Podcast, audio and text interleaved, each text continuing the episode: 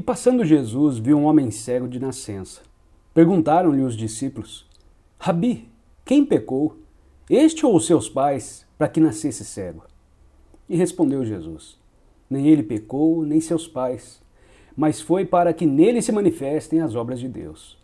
Importa que, que façamos as obras daquele que me enviou enquanto é dia. Vem a noite, quando ninguém pode trabalhar. Enquanto estou no mundo, sou a luz do mundo. Dito isso, cuspiu no chão, e com a saliva fez lodo e untou com lodo os olhos do cego. E disse-lhe: Vai, lava-te no tanque de Siloé, que significa enviado. E ele foi, lavou-se e voltou vendo. Então os vizinhos e aqueles que antes o tinham visto, quando mendigo, perguntavam: Não é este o mesmo que se sentava a mendigar? E uns diziam: Sim, é ele. E outros: Não é, mas se parece com ele. E ele dizia: Sou eu. Perguntaram-lhe, pois, como se te abriram os olhos? E ele respondia: O homem que se chama Jesus fez lodo, untou-me os olhos e disse-me: Vai a Siloé e lava-te. Fui, pois, lavei-me e fiquei vendo.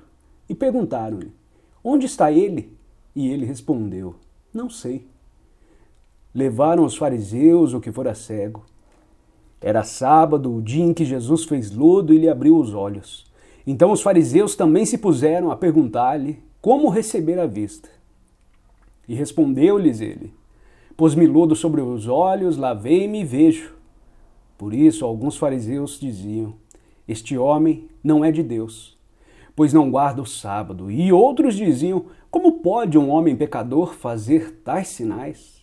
E havia dissensão entre eles. Tornaram, pois, a perguntar ao cego: Que dizes tu a respeito dele, visto que te abriu os olhos? E ele respondeu: É um profeta. Os judeus, porém, não acreditaram que ele tivesse sido cego e recebido a vista. Enquanto não chamaram os pais do que fora curado, eles perguntaram: É este o vosso filho que dizeis ter nascido cego? Como, pois, vê agora? Responderam seus pais: Sabemos que este é o nosso filho e que nasceu cego.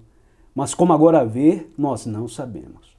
Ou muito menos quem lhe abriu os olhos, nós não sabemos. Perguntai a ele mesmo. Tem idade e ele falará por si mesmo. Isso disseram seus pais porque temiam os judeus, porquanto já tinham estes combinado que se alguém confessasse ser Jesus o Cristo, fosse expulso da sinagoga. Por isso é que seus pais disseram: Tem idade, perguntai-lhe a ele mesmo.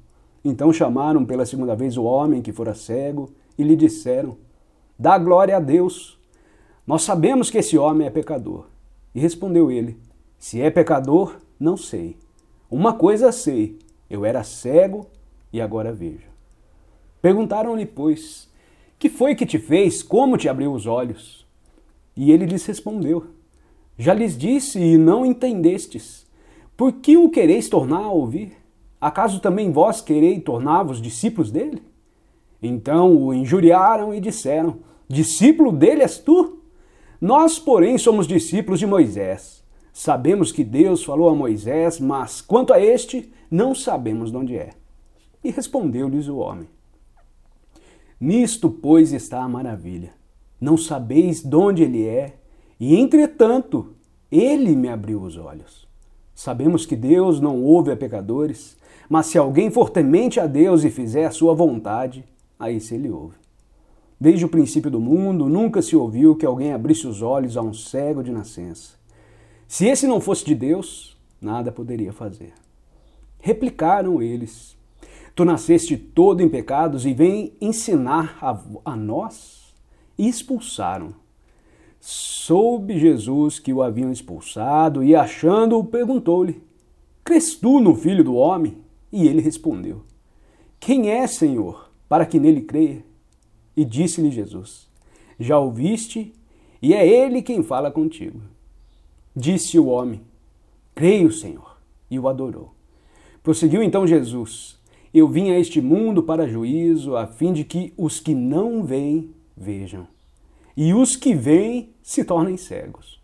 Alguns fariseus que ali estavam com ele, ouvindo isso, perguntaram-lhe: Porventura somos nós também cegos? E respondeu-lhe Jesus: Se fosseis cegos, não teríeis pecado. Mas como agora dizeis, nós vemos, permanece o vosso pecado.